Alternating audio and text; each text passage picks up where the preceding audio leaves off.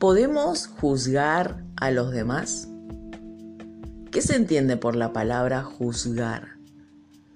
Cuando el maestro de los maestros, Yeshua, nos dice en su palabra, no juzgues a los demás, sino mira la viga que tienes en tu propio ojo. Él nos está diciendo que no tenemos que juzgar nada. Juzgar es cuestionar, ¿no? Es hacernos preguntas, es buscar la verdad.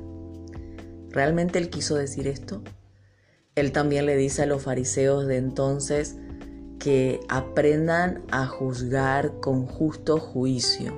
¿Qué significa juzgar con justo juicio? Yo voy a compartirte los pensamientos que le llevan a las personas a juzgar por apariencia, por interpretaciones propias, por creencias, por chismeríos, por cuentos, por informaciones falsas. Cuando Jesús dice que no tenemos que juzgar a alguien, es justamente en todas estas áreas que te nombré, que después en otros mensajes vamos a estar explicando mejor las diferentes áreas. Un ejemplo de una de las áreas, el chismerío, número uno, ¿no? Tienes una amiga que supuestamente, entre comillas, confías en ella, porque ella no te va a mentir, y viene y te habla de alguien, de alguien que vos también conoces o quizás ni siquiera la conoces. Y supongamos que la conoces, y tenés una imagen muy buena de esa persona. Ah, porque esa persona yo la interpreté así y así, me cae bien.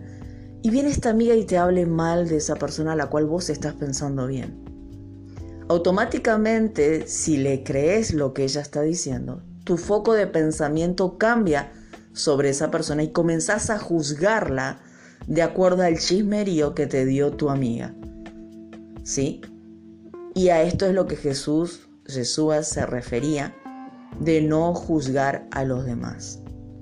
Porque vos estabas teniendo una, una forma de pensar sobre esa persona y porque te guiaste por un comentario tu pensamiento cambió.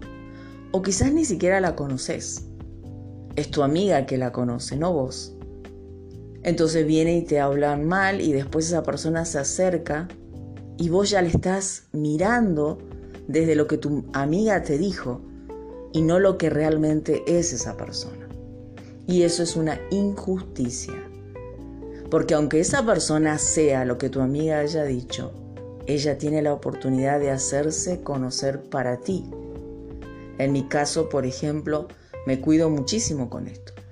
A mí la gente no me dice ni chusmerío ni nada de esas cosas porque sabe que no hay entrada conmigo. O sea, soy cortante, no ando hablando de los demás, entonces como que yo no estoy en, ese, en esa onda.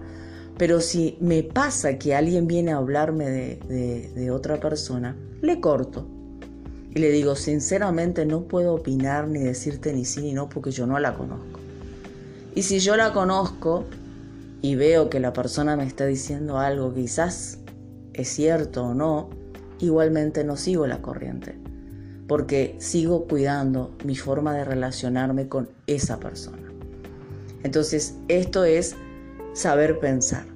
Y es lo que enseña Yeshua en su palabra. Cuando nosotros tenemos que saber juzgar con justo juicio. ¿Qué significa esto?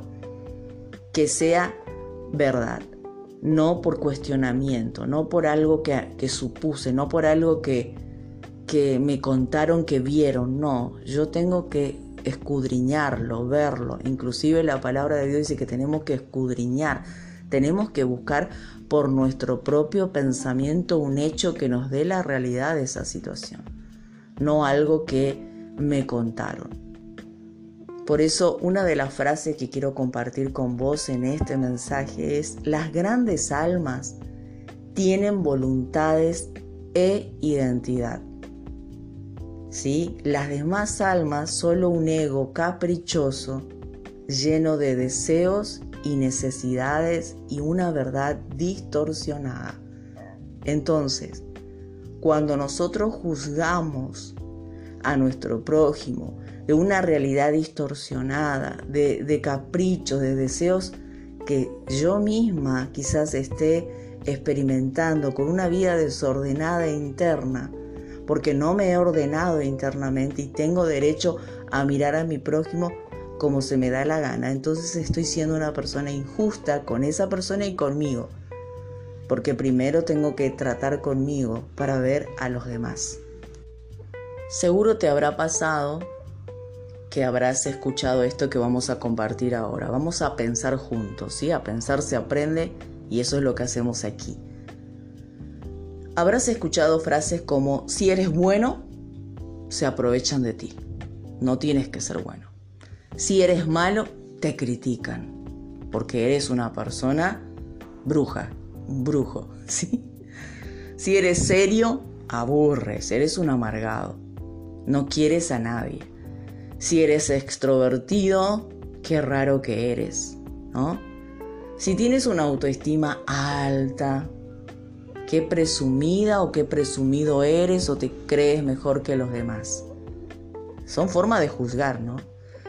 Si tienes una autoestima baja, entonces vas a encontrar personas que te van a decir, deja de llamar la atención, ¿sí? Con eso, porque te crees víctima, ¿sí? Porque las personas piensan que vos siempre estás demandando quizás una dependencia afectiva. Si tienes una, una forma de ver la vida con cultura, con valores, porque lees mucho, ah, eso está de moda y porque quieres quizás buscar una gloria propia, ¿sí? Y si no lees, no estudias, eres un analfabeto, un ignorante, una persona que necesita cultura, ¿sí? Si no opinas, no defiendes lo que te gusta y lo que es tuyo. Si opinas, cállate porque a nadie le interesa tu opinión. Si haces el bien, nadie te aprecia. Si haces el mal, todos lo notan y te apuntan con el dedo. Si eres una persona amable, dulce, eres una persona empalagosa y falsa. ¿sí? Si eres una persona fría, cortante, eres una persona que no quiere a nadie. ¿sí? Todos puntos de observación de, la forma de juzgar, como decía Yeshua, injustamente. No haces lo que quieres, no, es una persona que no lucha por nada. Si la persona hace lo que quiere y está saliendo adelante, si progresa hay que frenarla, si no. Y si no, es una persona que se cree más que los demás o quiere posiciones grandes nunca lo va a lograr. Es imposible lo que quiere. Si eres un predicador millonario y tienes muchos billetes, muchos seguidores, eres un apóstata, un ladrón que vive del diezmo y la ofrenda. Si eres un predicador, un orador, un líder que quizás es una persona muy culta, muy valorada internamente, pero no tiene millones, no tiene cosas ostentosas para mostrar, entonces es una persona hipócrita, es una persona miserable porque no vive lo que predica, porque la gente busca no lo material, pero cuando tenés lo material te envidian también. Es una forma tremenda de lo que nos enseña Yeshua de ver el mundo y juzgar. Así es como nosotros los seres humanos pensamos y por eso es que vivimos una realidad distorsionada. Por eso dice la frase, las grandes almas, aquellas que se han desarrollado o aquellas que se están desarrollando, tienen voluntades e identidad. ¿Qué significa esto? Que son almas que trabajan consigo mismas y que observan el mundo desde otro foco y quizás se cuestionan o juzgan, pero muchas lo están haciendo con justo juicio. Las demás solo tienen caprichos, deseos de un ego que exige, que demanda y que siempre quiere tener la razón como vimos en todos estos ejemplos que muchas veces vemos en las personas cuando apuntan a otras en sus vidas. Muchos dicen, ¿qué es lo correcto en el mundo? Es que para el mundo que vivimos, nada es correcto. ¿Sí? Como que, Ana, nada es correcto. Porque las personas desde su creencia, desde su cajita, buscan lo correcto. Pero muchas veces juzgamos desde ahí al mundo, pero no es lo correcto, como los ejemplos que te estaba dando. Creemos nosotros que lo es, pero no lo está haciendo. La verdad, todo este mensaje que comparto con vos es que las personas que siguen mis podcasts busquen internamente escucharse. No para ser perfectas, sino para encontrar un estado de conciencia de quiénes son en esta tierra. Esa es la verdadera paz. La verdadera eh, esencia de la paz es un estado de conciencia de tu realidad, de tu estar siendo, de lo que eres en esta tierra. Muchas veces las personas piensan que paz es un momento, cuando las cosas me salen como yo quiero. Y sí, eso así también nos lleva a juzgar el mundo sobre la palabra paz, pero eso no lo es, porque es justamente eso lo que nos lleva después a no poder solucionar los problemas. Y los problemas siempre van a existir. Recuerdo que cuando comencé esto hace 20 años atrás, era una persona, wow, con muchas distorsiones de realidades, ¿no? y una de las cosas que tenía era que no quería tener problemas. Ay, yo escapaba de los problemas y trataba de, no tenerlos y cuando me escapaba más tenía y no sabía cómo resolverlos, esa es la realidad y bueno, y eso me llevó a muchas cosas internas muchos problemas emocionales, sentimentales, eh, conflictos mm, mentales inclusive, porque hasta empecé a tener problemas de, depresión, empecé a tener problemas de, sueño. Bueno, y así es que me fui involucrando en todo, en todo este mundo donde lo primero, lo primero que me sucedió fue haber conocido a Elohim, ¿sí? a este Dios único que creó los cielos y la tierra, y Él a presentarse en mí con su verdad, con su justicia, con su juicio, comenzó a hacer obras maravillosas dentro de mí y bueno, y desde allí fui buscando mi identidad y mi propósito.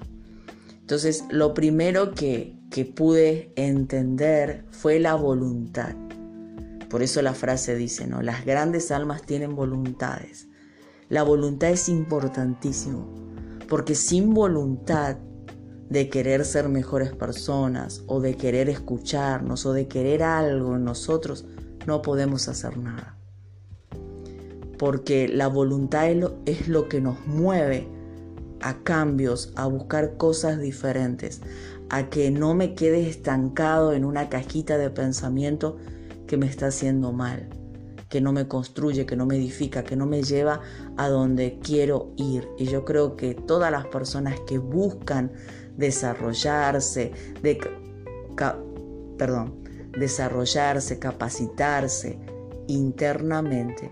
Creo que todas estas personas lo que están buscando es ser un ser humano mejor de lo que fueron hace 5, 10 o 20 años atrás. No existe edad para los cambios. No existe edad, edad para darle un giro de 180 grados a nuestra forma de pensar. ¿Es algo sencillo? No. ¿Se consigue de la noche para la mañana? No. ¿Es algo que lo vamos a hacer así como una estrella fugaz que cae? No.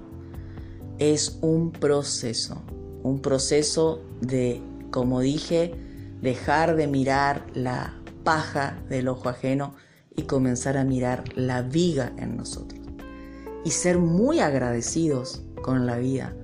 Si por ejemplo estos mensajes te ayudan a ver cosas en ti que puedas tomarlo y que puedas también de esa forma bendecir a quien te lo está dando.